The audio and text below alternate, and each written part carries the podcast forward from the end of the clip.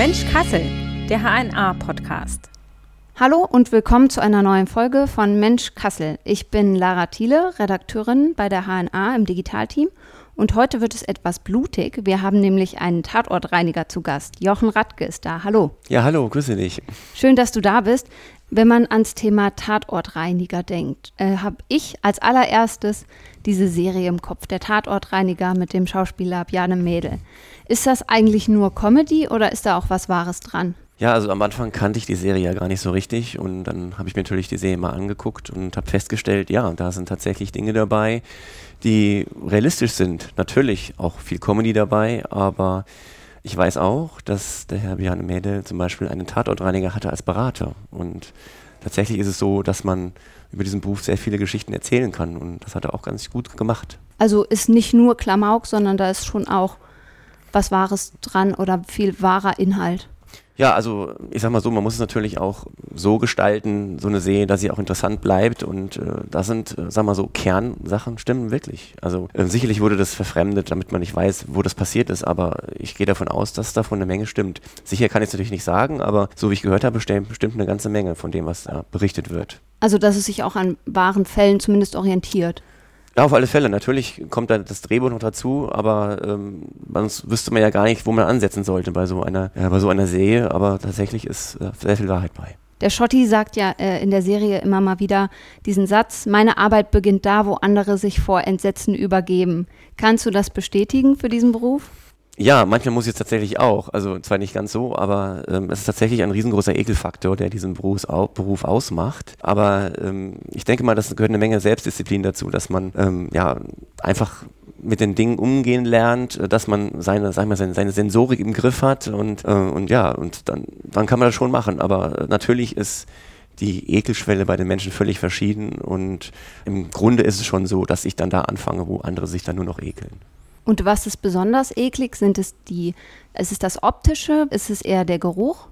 Also erstmal ist das eklig, was stinkt grundlegend. Und äh, da gibt es natürlich sehr viele Ansatzpunkte. Also ich mache ja nicht nur die Tatortreinigung bei verstorbenen Menschen, wenn irgendwelche Hinterlassenschaften übrig geblieben sind, sondern ähm, es gibt ja auch zum Beispiel Tiere, die gehalten werden oder nicht richtig gehalten werden, die dann äh, Exkremente äh, in der Wohnung hinterlassen oder so. All das stinkt und all das ist sehr, sehr unangenehm. Und wenn dazu natürlich auch noch die Optik kommt, wenn es zum Beispiel in einem Messi-Haushalt unglaublich schlimm aussieht, wenn die Küche aussieht, als ob man die Letz das letzte halbe Jahr nie abgewaschen hat und sich das Geschirr türmt, die Essensreste verschimmeln. All das ist ein Bereich der Tatortreinigung. Also das ist wirklich sehr, sehr vielfältig. Und das Blut, was, was ja immer so häufig gesagt wird, der Tatortreiniger reinigt viel Blut, das ist sicherlich auch dabei, aber das ist eigentlich der kleinere Teil. Also viel geht auch darum, dass man aufräumt quasi. Also dass es eine Wohnung zum Beispiel, ein Zimmer wieder hergerichtet wird. Du hast gerade schon gesagt, es ist nicht nur Tatortreinigung, sondern zum Beispiel auch eine Messi-Wohnung, wo nicht mal unbedingt jemand gestorben ist. Also ähm, im häufigsten Fall ist es auch, dass da jemand gestorben ist, weil wenn man sich das mal so von der sozialen Seite aus betrachtet, sind Messis eigentlich sehr vereinsamte Menschen, die aufgrund ihrer Erkrankung, weshalb sie ja Messi sind, keine, keine oder kaum noch soziale Kontakte haben. Und dadurch ähm, ziehen die sich auch zurück. Das wissen die ja. Also die Leute wissen ja, dass sie Messi sind und dann ziehen sie sich zurück. Und ähm, ja, und dann merkt man unter Umständen gar nicht, dass sie sterben. Und das ist dann leider häufig auch der Fall. Wobei man sagen muss, dass das ja nicht nur bei den sozial Schwachen der Fall ist. Also diese Erkrankung Messi ist nach meiner Erfahrung auch bei reichen Leuten tatsächlich der Fall. Oder Leute, die viel Geld haben und die einfach mit ihrem Leben nicht klarkommen oder dann sich zurückziehen und dann zum Beispiel eine Sammelleidenschaft, eine Kaufsucht ent, ja, entfalten. Und hm, ich hatte einen Fall gehabt, da hatte die Person bei so einem TV-Shopping-Kanal ständig eingekauft, äh, irgendwelche Sachen, die man wahrscheinlich wenig braucht oder nicht in der Menge braucht. Und als wir dann gekommen sind, ist die Person natürlich auch verstorben gewesen leider. Und ich habe über 16 Stunden lang Pakete ausgepackt, die gekommen sind, die im Keller gelegen sind, weil sie niemals ausgepackt wurden. Das ist auch eine Form von Messi. Und also wie gesagt, das gibt es in den sozial schwachen Bereichen, aber auch bei denen, die eben tatsächlich ähm, genug Geld hätten, um, um eigentlich das alles zu regeln und eine Reinigungskraft zu holen. Aber das wollen die Leute nicht und das können die auch nicht von der Krankheit her. Hm, dann hat man auch mit ähm, schlimmen Schicksalen teilweise zu tun oder beziehungsweise trifft die Leute nicht mehr persönlich, aber was geht einem dann so durch den Kopf, wenn man sieht, so hat der gelebt und so einsam war der oder die? Ja, also das ist tatsächlich ähm, häufig schon so. Andererseits ähm, ist es auch so, dass zum Beispiel auch viele Suizide äh, sind oder Arbeitsunfälle. Das ist alles eine Geschichte drumherum, die ja wirklich also also nicht nur spannend ist für mich, sondern auch unglaublich tragisch ist für denjenigen, der der dort beteiligt ist. Und ich habe dann mit Beteiligten, mit Betroffenen zu tun. Also beim Arbeitsunfall sind es die sind vielleicht die Mitarbeiter, die das erlebt haben, wie jemand ums Leben gekommen ist, oder die Angehörigen, die den lieben Lebenspartner verloren haben oder das mit ansehen mussten. Und die kommen im Prinzip in, einem, in einer psychischen Ausnahmesituation auf mich zu und sagen, ich möchte mal da bitte wegputzen. Das ist richtig, richtig, richtig hart. Und es gehört auch eine, eine richtig große Menge Vertrauen dazu, dass man sich überhaupt an mich wendet. Und äh, dann vor allem auch noch die Geschichte mir anvertraut, die da passiert ist. Und deswegen sehe ich mich also nicht nur auch als Tatortreiniger, sondern ich bin auch dabei, um, um einfach zuzuhören, einfach den Leuten das Gefühl zu geben, dass jemand in dieser schweren Stunde auch da ist, weil ich komme ja eigentlich kurz danach, ähm, nachdem das passiert ist, nachdem die Polizei, die Kripo den Ort, also den Einsatzort oder eben den Verstorbenen freigegeben hat. Das ist wirklich auch für mich in dem Moment vielleicht hart, ich tue aber trotzdem immer mich aufs Wesentliche konzentrieren und schaue, dass ich meine Arbeit mache wenn man dann abends mal nach Hause kommt und drüber nachdenkt, dann ist das schon, da kann auch schon mal, also hier sind auch schon mal die Tränen geflossen tatsächlich. Wenn man dieses unglaubliche Schicksal, das man da sieht, gar nicht fassen kann, ja, dass es sowas gibt. Also das heißt auch eine emotionale Belastung für dich dann manchmal. Wie schaffst du das damit zurechtzukommen? Hm. Also es ist tatsächlich, wenn ich dann vor Ort bin und die Sache sozusagen abarbeite. Da, da muss man halt Disziplin haben, gewisse mentale Stärke auch, um, um einfach die Sache zu betrachten. Aber wenn man dann mal seinen gedankenfreien Lauf verlässt zu Hause, dann kann das schon mal sehr emotional sein. Aber ich glaube, so sind die Menschen auch. Und es wäre ja auch falsch zu sagen, ich bin nicht emotional. Ich bin genauso ein Mensch, der ein Ekelgefühl hat, der genauso Emotionen hat und manche Dinge einfach verdammt schlimm findet. Aber andererseits bin ich auch jemand, der sagt, ich möchte gerne Menschen, die in Not sind, helfen. Das ist ja auch in meinem Nebenberuf, ich bin ja noch Rettungsassistent, der Fall, wo ich eben auch gerne Leute helfe. Das ist so, so meine, meine soziale Ader, die da auch einfach ein bisschen vorkommt. Und diese Kombination eben ist halt das, ähm, was mir auch sehr viel Spaß macht, auch wenn es manchmal schwer ist. Hilft dir da das auch manchmal, dein Nebenberuf, die Erfahrungen, die du dort machst, in deinem Beruf als Tatortreiniger dann? Ja, sogar sehr, sehr viel, weil ich habe meinen Nebenberuf übe ich schon seit über 25 Jahren aus, bin schon über 25 im Rettungsdienst und habe schon fast alles gesehen und ähm, und jetzt bin ich eigentlich auf der anderen Seite, und nachdem der Verstorbene, der Patient, das sind ja nicht immer nur Tote, ja, tatsächlich, sondern auch schwer Verletzte, die eben eine Verunreinigung verursacht haben, wenn die weg sind, dann komme ich und habe dann die Zeit, mich mit dem Thema intensiver zu befassen, weil im Rettungsdienst es ist eine Momentaufnahme eigentlich und danach hat man nach einer Stunde schon wieder den nächsten Einsatz mit einem ganz anderen Thema. Aber da befasst, befasst man sich einfach viel länger mit diesem Thema. Ja, und das ist einfach eine Sache, wo ich sage, das ist was ganz anderes und man hat natürlich auch diesen medizinischen Background dazu. Man weiß wahrscheinlich, was da passiert ist, indem man, wenn man es erzählt bekommt. Obwohl man nie darüber reden darf, nach außen hin, weil man hat ja natürlich auch eine gewisse Schweigepflicht in der Medizin und die Schweigepflicht geht ja über den Tod hinaus. Also ja. insofern würde ich also auch niemals ähm, über Patienten irgendwas erzählen. Das ist die Anonymität ist ein ganz wichtiger Punkt, was auch das Vertrauen ist. Also bei mir würde man auch nie sehen, dass ich zum Beispiel eine Klamotte anhabe, wo Tatortreiniger hinten draufsteht. Oder ein Auto, wo Tatortreiniger draufsteht. Damit würde ich ja die Menschen, die, die in dieser schweren Lage sind, noch zusätzlich belasten, weil dann kämen ja alle Nachbarn oder Freunde, sag mal, was ist denn da passiert? Das will man eigentlich gar nicht. Und das unterscheidet mich auch sicherlich auch von anderen Leuten, die eben da vielleicht dieses Einfühlungsvermögen nicht so haben oder anderen Tatortreinigern. Also bei mir ist es möglichst anonym, man wird mich nie erkennen draußen, dass ich ein Tatortreiniger bin. Wenn du an einen Tatort kommst, was sind so die ersten Schritte, die du machst? Ich muss natürlich erstmal abklären, darf ich da überhaupt rein? Also das heißt, ich habe natürlich Kontakt zur Kriminalpolizei, vom Gesundheitsamt auch, ist meistens ist oder häufig ist auch eine Wohnung versiegelt worden und so Siegel darf man nicht einfach brechen. Da muss natürlich vorher klargestellt werden, dass man da rein darf. Das ist schon mal das allererste, was ich mache. Ne? Ja, und, und dann ist es halt immer wieder, immer mal was Neues, was, was Interessantes und was ja, das sind immer neue Herausforderungen, weil jede, jede Sache eine andere Sache ist. Und das allererste ist, mich unterhalten mit den Betroffenen, mit den Angehörigen, was ist da passiert. Und äh, da will ich natürlich auch raushören, ob Gefahren für mich bestehen. Weil es kann ja sehr gut sein, dass derjenige, der verstorben ist, zum Beispiel an einer Krankheit, die ansteckend ist, gelitten hat. Weil ich meine, ich bin ja auch staatlich geprüfter Desinfektor, was man sein muss in diesem Beruf und kenne mich auch damit sehr gut aus. Und das muss man in den ersten Schritten auf alle Fälle abfragen um dann sich seine Schutzausrüstung auszuwählen, die man anzieht. Also ob ich einen Vollschutz brauche, ob ich einen Nasenmundschutz brauche, ob ich sogar eine FFP3, eine, eine sehr dichte Atemschutzmaske brauche äh, und so weiter und so fort. All das sind die ersten Schritte, bevor ich überhaupt den Tatort oder beziehungsweise die, die Stelle, wo das passiert ist, gesehen habe. Also kein Tatort gleich dem anderen oder kein Einsatzort gleich dem anderen. Es gibt sicherlich Parallelen. Ne? Also wenn jemand einen Suizid zum Beispiel mit einer Schusswaffe oder mit einem Messer begangen hat, dann sind natürlich Blutspuren da mehr oder weniger auf alle Fälle. Also das gleicht schon, aber das drumherum, die Wohnung, wie sieht die Wohnung aus oder was sind die Angehörigen, was, wie fühlen die, all das ist ganz anders häufig. Und ja, und dann muss ich natürlich gucken, wie ich eine Reinigung durchführe. Ich muss ja dann schauen, dass ich auch möglichst Wände, Böden versuche zu erhalten, also nicht zu zerstören mit meiner Reinigung. Das heißt, da habe ich spezielle Grundreiniger, die ich ansetze. Das geht dann natürlich auch mit Desinfektion und all diese Elemente muss man dann äh, überlegen, wie ich es richtig einsetze. Und das unterscheidet schon. Im Grund bin ich ja eigentlich Putzmann. muss man ganz banal sagen, ich bin ein Putzmann, der einfach, was da ist, wegputzt. Aber eigentlich ist es viel, viel mehr. Und ja, es ist also sehr vielfältig.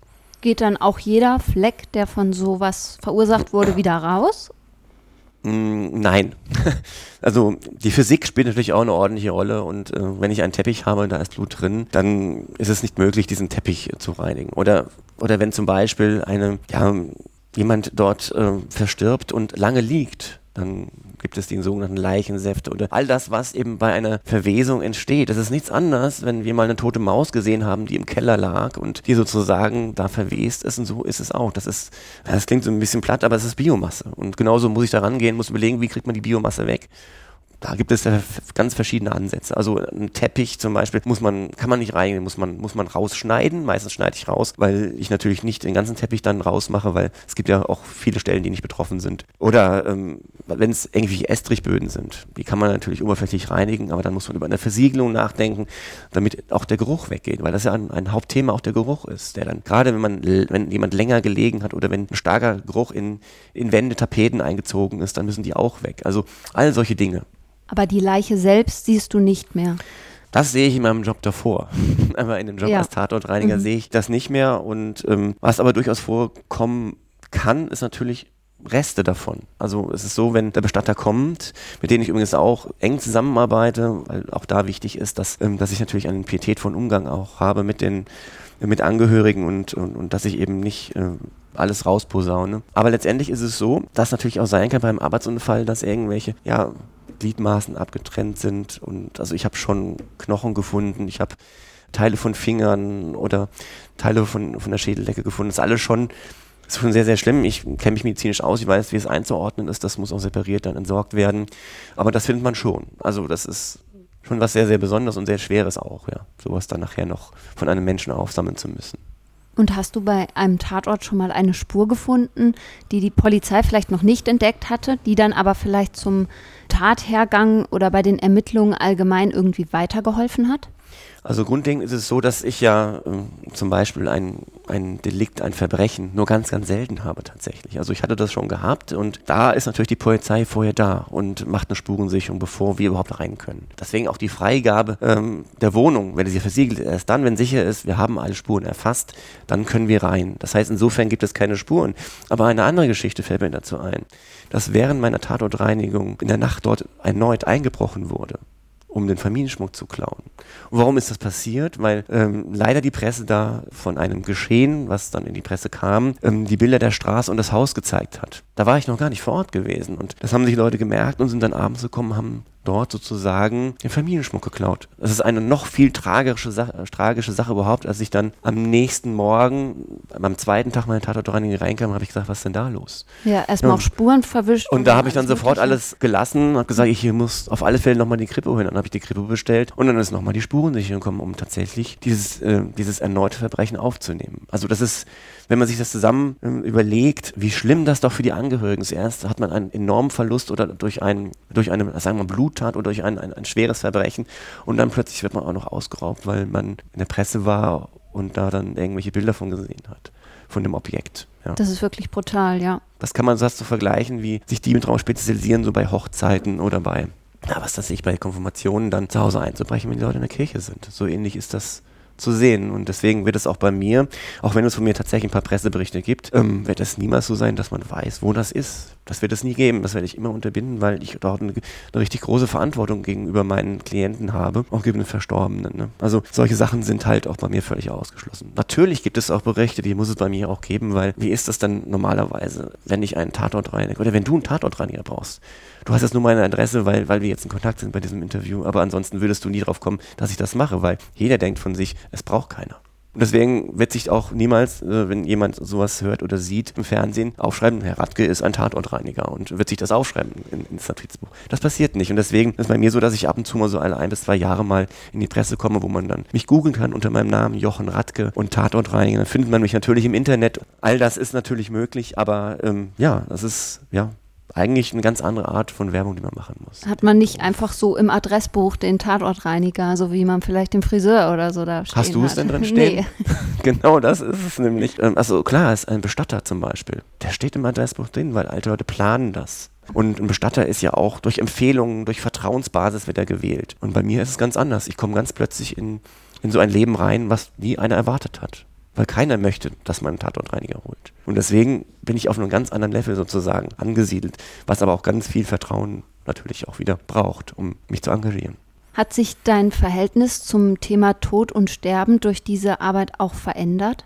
Also natürlich ändert sich das Verhältnis, weil man ja immer wieder damit konfrontiert wird. Ja, also es ist auch so, auch der Rettungsdienst, die 25 Jahre Rettungsdienst gehen nicht spurlos von einem rüber. Man sieht, was passieren kann, man sieht immer nur das Extreme. Aber wenn ich jetzt zum Beispiel mal auf die Arbeitsunfälle eingehe, das sind ganz tragische Ereignisse und das Schlimme ist, also ich sage es immer mal so ein bisschen überspitzt, Männer ab 45 sind enorm gefährdet, leichtsinnig zu werden. Vielleicht sind es Frauen auch, aber äh, meine Erfahrungsmänner sind es im Wesentlichen, weil das alles meine Arbeitsunfälle waren. Ne? Die sagen, sie können das, beherrschen alles und tun dann irgendwelche Sicherheitsmechanismen in der Arbeitswelt außer Kraft setzen und machen dann etwas, wo sie denken, ah, das habe ich schon 25 Jahre gemacht, das kann ich jetzt. Und dann passiert der Unfall. Das habe ich schon mehrfach erlebt, auch beim Autofahren, beim Motorradfahren erlebt man das sicherlich Quasi auch. durch die ganze Erfahrung unvorsichtig geworden. Genau, richtig. Und da werde ich immer wieder gründlich geerdet. Das muss man nicht anders sagen, weil ich in einem ähnlichen Alter mich befinde. Also da werde ich wirklich sehr gut geerdet und das ist auch richtig gut. Dass ich immer wieder mich besinne, habe Respekt vor der Maschine, habe Respekt vor der, vor der Energie, der Kraft, die, die da wirken. Ja.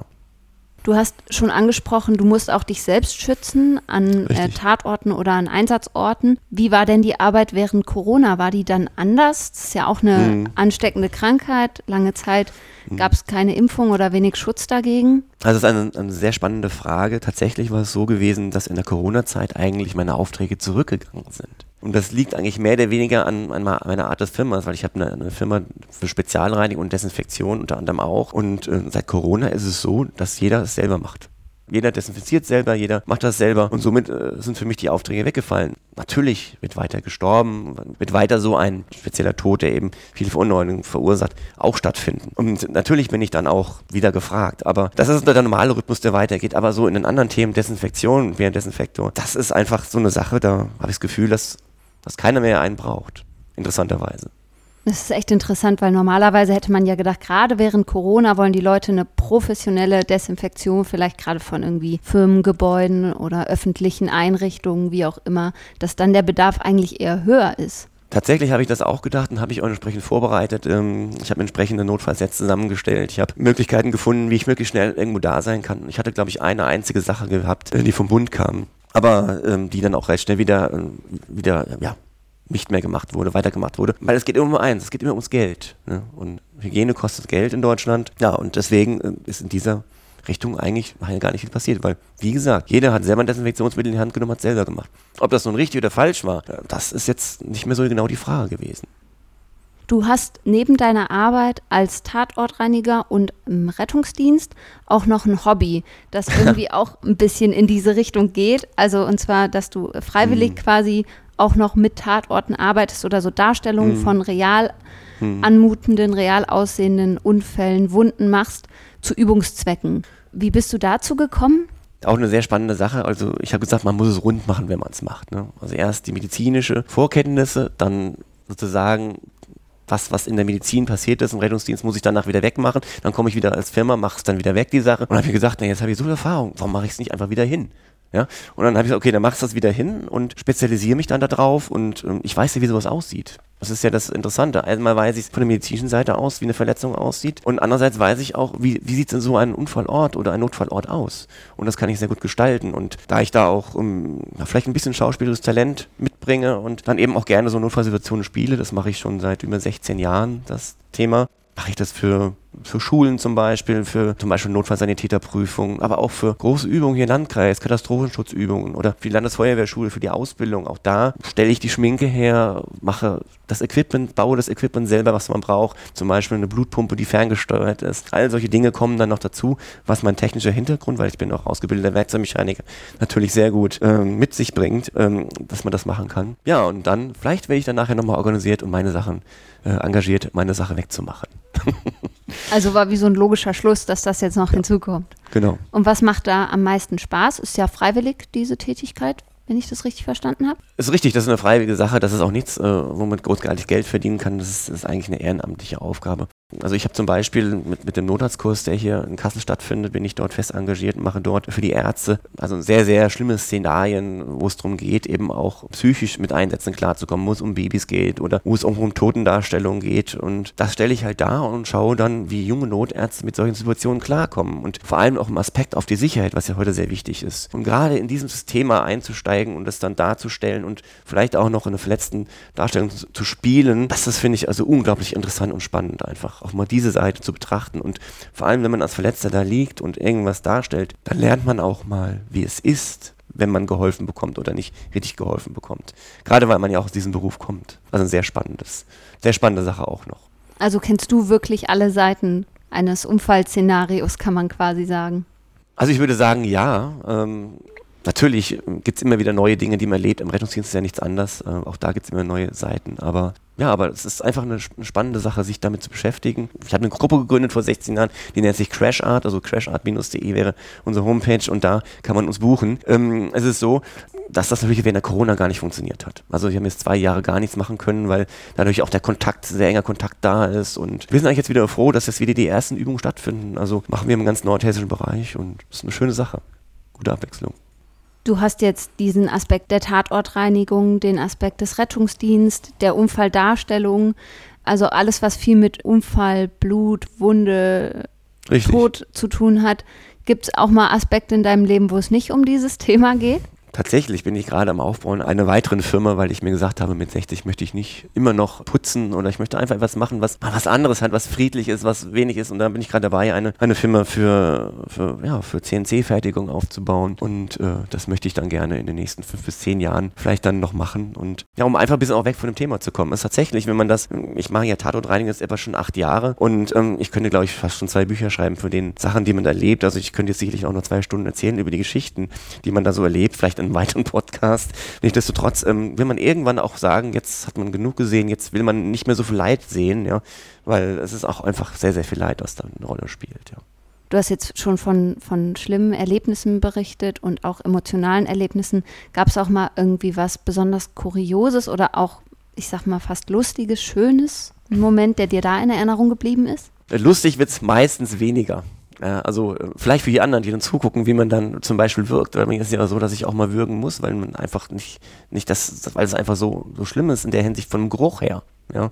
Also die lustigste Situation, die ich in der letzten Zeit erlebt war, war da, als ich ein Filmteam bei mir war und also meine Arbeit begleitet hat und äh, ich dann im Rahmen der Entrümpelung einen Nasssauger gefunden habe, den ich aufgemacht habe, weil da drin eine Flüssigkeit war. Aber mir überhaupt nicht klar war, was da vorher eingesaugt wurde und da kam dann wie so eine Geruchswand raus. Man kann sich das so vorstellen, wenn da wurden Tierexkremente mit eingesaugt oh. und ähm, ja, das war eine Tierhaltung gewesen, die nicht artgerecht war und äh, das war eine war sehr viel Flüssigkeit ähm, und da muss man sich vorstellen, dass eine ganze Menge Kolibakterien, die normalerweise ja wichtig sind, ähm, sich da ähm, sagen wir so, zwei Jahre lang drin getummelt haben und sich vermehrt haben und natürlich eine riesen Menge Geruch erzeugt haben. Und als dieser Deckel abgegangen ist, da habe ich schon gesagt, oh weia, das ist eine, wie eine Wand, die da auf einen zukam, eine Geruchswand. Und ich habe mich dann umgedreht, habe dann nur gesehen, wie plötzlich fluchtartig das Reporterteam den Raum verlassen hat, weil dieser Geruch einfach ähm, fernab von, von, von irgendeinem Vorstellbaren war. Also das ist, ähm, ähm, wenn man sein großes Geschäft verrichtet und man multipliziert diesen Geruch mal tausend, dann kommt man vielleicht dahin,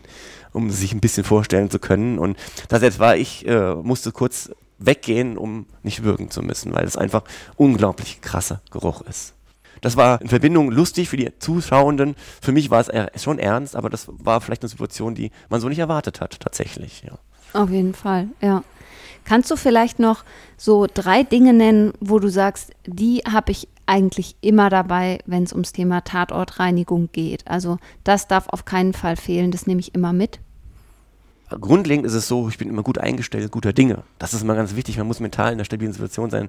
Und natürlich ähm, ist das jetzt, das ist eine Eigenschaft, die ich immer mitnehmen muss an so einen Tatort, sonst funktioniert das nicht. Aber ansonsten ist klar, ich habe meine schnelle Einsatzkisten. Die sind alle vorgepackt. Das heißt, wenn jemand anruft, dann kann ich sofort sozusagen losfahren. Auch heute habe ich wieder eine Anfrage gehabt, wo ich vielleicht noch hin muss die Tage. Und ähm, da ist immer alles drin, was, wo der Eigenschutz zum Beispiel, der Eigenschutz einer der wichtigsten Dinge überhaupt, wie ähm, ein, ein Vollschutzanzug, äh, entsprechende Masken, natürlich auch Reinigungsmittel und ähm, da ich ja auch eine, eine Entrümpelung mache, zum Beispiel bei Messi-Wohnungen, da ist es natürlich wichtig, viele Kisten dabei zu haben, weil wir eine sehr umweltökologische Müllentsorgung machen. Wir stellen keinen Container hin, sondern wir trennen die Abfälle wirklich nach den Sorten. Also wie, wie Elektroschrott, wie, wie Kleidung, die kommen wieder in Altkleidercontainer, Glas, Holz. All das wird separat getrennt und das muss man natürlich auch immer dabei haben, dass man sofort eine Sortierung machen kann und dass man keine unsinnige Müllsammlung macht. Ja, das ist in der heutigen Zeit nicht mehr gut und deswegen, das ist ein wichtiges Ding.